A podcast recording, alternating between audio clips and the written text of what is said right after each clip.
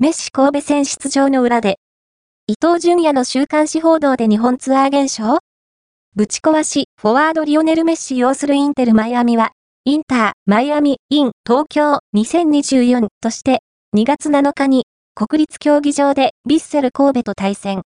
FW キリアン・ムバッペ所属のパリ・サンジェルマン、PSG をはじめ、海外ビッグクラブの来日が相次いでいるものの、週刊新潮による AFC アジアカップ日本代表フォワード伊藤淳也、スタッドランスの性加害疑惑報道が、間接的に日本ツアー実施に影響を及ぼす可能性があるという。